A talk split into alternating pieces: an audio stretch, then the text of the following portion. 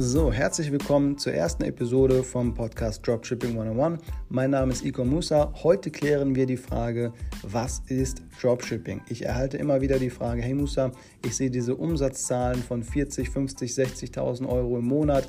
Wie funktioniert das? Ist das was für Anfänger? Und was muss ich da tun? Und ähm, das Erste, was ihr verstehen müsst, wir sind in der Branche E-Commerce. Ja? Ihr kennt alle eBay, Amazon, jedes Jahr werden neue Verkaufszahlen, Rekordzahlen gebrochen. Es ist ein Riesenmarkt und ähm, Stichwort Online-Shopping hat bestimmt jeder schon mal gemacht und in der Branche befinden wir uns letztendlich. Und jetzt überlegt ihr euch wahrscheinlich, okay, ähm, woher bekomme ich denn meine Produkte und wie kann ich das Ganze für mich nutzen? Und äh, da kommt Dropshipping in Einsatz. Wir nutzen nämlich eine Versandmethode, wo wir letztendlich chinesische Hersteller beziehen können und diese chinesischen Hersteller schicken die Produkte direkt zum Endkunden. Ja? Das heißt, das erste, was wir benötigen, ist einmal ein Online-Shop. Das heißt, anstatt eBay oder Amazon äh, zu nutzen, haben wir unseren eigenen Online-Shop und wir müssen dann letztendlich dafür sorgen, dass wir potenzielle Kunden in unseren Shop bekommen. Bei eBay oder Amazon haben wir den Vorteil, dass dort schon eine Käuferkraft vorhanden ist. Ja? Also jeder hat einen Amazon-Account oder einen eBay-Account. Und wenn er was sucht, dann landet er zu 70% der Fälle bei Amazon oder eBay. Und mit unserem eigenen Shop müssen wir natürlich dafür sorgen, dass Leute ja, auf ein Produkt stoßen. Wenn wir jetzt zum Beispiel an eine Hundeleine denken, dann platzieren wir diese Hundeleine auf unseren Shop, unseren Online-Shop. Und mit Werbeanzeigen würden wir dafür sorgen, dass potenzielle Kunden auch die Hundeleine bei uns kaufen.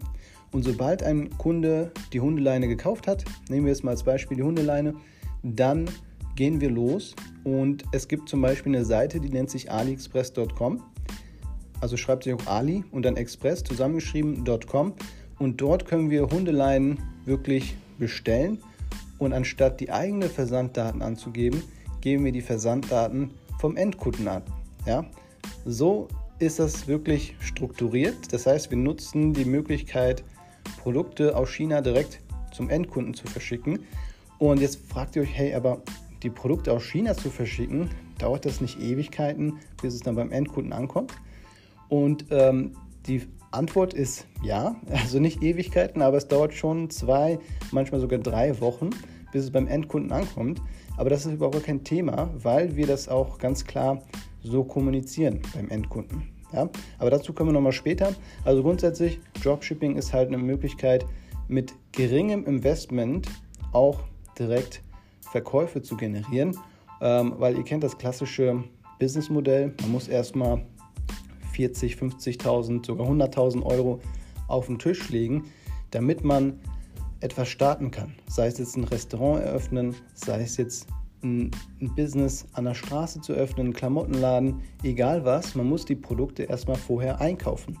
Und äh, wir haben hier die Möglichkeit, wirklich mit sehr, sehr geringem Investment, teilweise mit, mit wenigen hundert Euros, auch direkt Verkäufe zu generieren. Und ähm, wenn wir jetzt mal bei der Hundeleine sind, ja, sobald der Kunde bei dir bestellt hat, kannst du dann wirklich losgehen, bestellst die Ware bei AliExpress, gibst die Kundendaten vom Kunden an als Versandmethode und dann geht es auch raus an den Kunden. Die Verkäufer in China sind schon darauf so eingestellt, dass die in der Regel wissen, dass du ein Dropshipping-Betreiber bist. Nennt sich auch Streckengeschäft. Ja, das ist nichts anderes.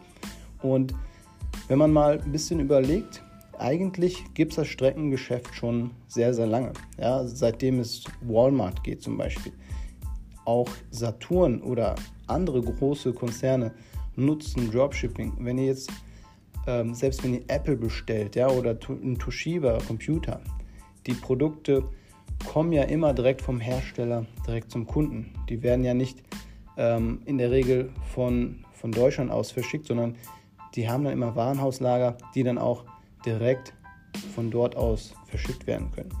Und ähm, es gibt heutzutage sogar die Möglichkeit, Warenhauslager in, in europäischen Ländern oder halt auch in den USA zu beziehen, wenn man nicht unbedingt aus China verschicken möchte.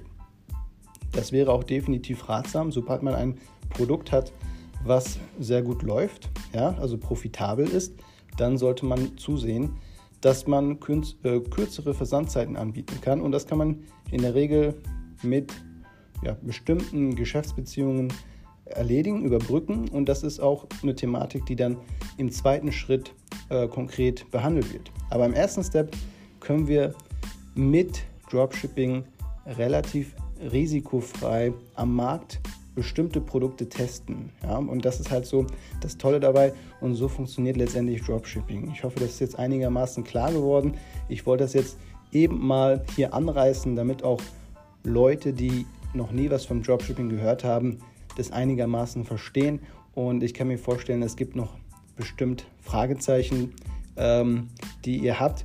Dazu kommen wir dann aber auch nochmal später. Ihr habt natürlich die Möglichkeit, mir über Instagram ähm, eine Nachricht zu schicken, ecom Musa, oder ihr schaut auch nochmal auf ecommusa.de nach. Da haben wir auch nochmal eine Seite erstellt mit verschiedensten Videos, wo das Ganze nochmal detaillierter erklärt wird. Ähm, aber jetzt für die erste Episode gehe ich mal davon aus, dass das einigermaßen klar sein sollte und hoffe, dass ihr jetzt ein besseres Bild vom Dropshipping habt und könnt mir gerne, wie gesagt, Fragen rüber schicken. Und ja, das wäre es für die erste Episode. Ich hoffe, es hat euch gefallen und äh, wir sehen uns in der nächsten Episode.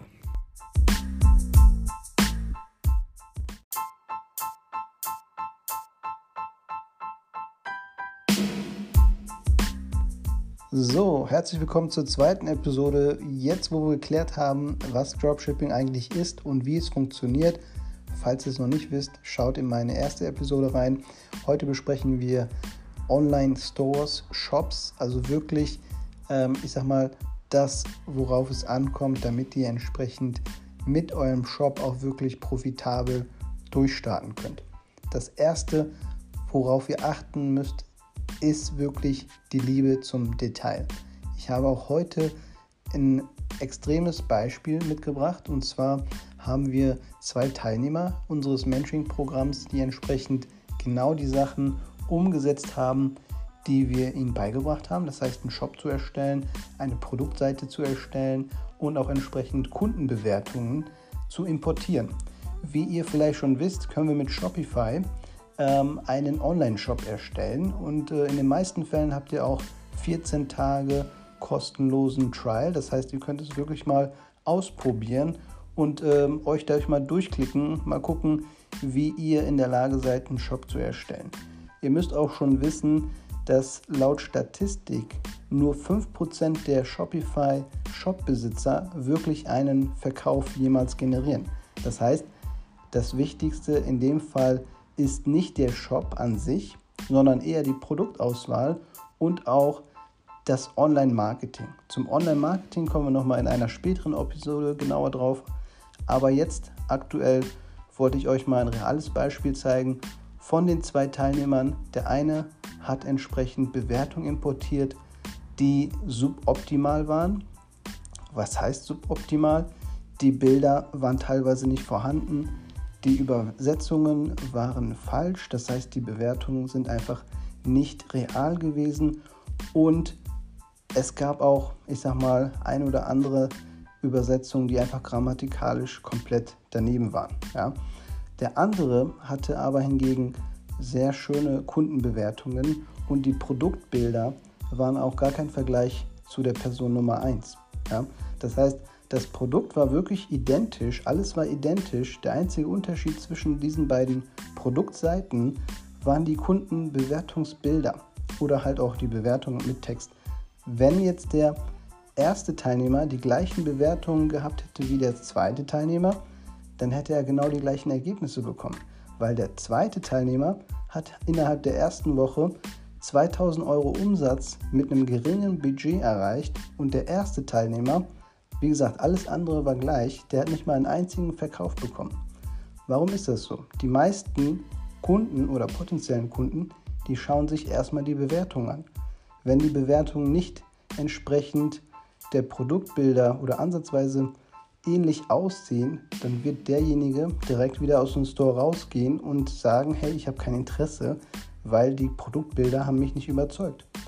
Und beim zweiten Teilnehmer, er hat halt wirklich darauf geachtet, dass er nur Produktbilder mit reinnimmt, die auch wirklich, ja, ich sag mal, in Szene gesetzt worden sind. Ja, ihr habt, ähm, ihr, ihr, könnt, ihr müsst euch das so vorstellen, ihr könntet das beste Produkt der Welt haben, wenn ihr es aber dann nicht in Szene setzen könnt, dann werdet ihr es niemals verkaufen können. Ihr könnt dann noch die besten Werbeanzeigen haben, wenn die Produktbilder nicht stehen oder halt solche kleinen Details, ja, dann ist es wirklich ein krasser Unterschied, weil die Kundenbewertungen haben einen direkten Einfluss auf die Conversion Rate. Das heißt, die Conversion Rate, wenn ihr das nicht wisst, ist ähm, ein Faktor, ähm, der aussagt, wie viele Leute eigentlich kaufen bei euch im Shop. Ja, wenn jetzt angenommen 100 Leute auf der Produktseite waren und keiner gekauft hat, dann hättet ihr eine Conversion Rate von 0%. Ähm, wenn es jetzt aber sechs Leute gekauft hätten, dann hättet ihr eine Conversion Rate von 6%. Jetzt mal als kleines Beispiel. Und ähm, das ist das, was ich halt meine mit Liebe zum Detail. Wirklich darauf achten, wie sehen die Kundenbewertungen aus. Ja, die meisten haben überhaupt gar keine Kundenbewertung und das ist ein riesen, riesen Fehler. Das heißt, für den heutigen Tipp ähm, achtet darauf, dass ihr erstmal Kundenbewertungen habt und die auch wirklich so top aufgestellt sind, dass jeder direkt das Produkt haben möchte. Ja? Und äh, ja, ich hoffe, dass ihr zu dieser Episode einiges mitnehmen konntet. Ist jetzt nur ein kleiner Tipp, der aber auf jeden Fall einen extremen Einfluss hat. Äh, ihr habt ja die Beispiele jetzt gesehen von Teilnehmer 1 und Teilnehmer 2. Und äh, ja, wollt euch das nur mal kurz hier in dieser Episode da lassen. Wenn ihr konkrete Beispiele Fragen haben wollt, schreibt mich ruhig an und wünsche euch auf jeden Fall noch viel Spaß und beim nächsten Mal sehen wir uns wieder.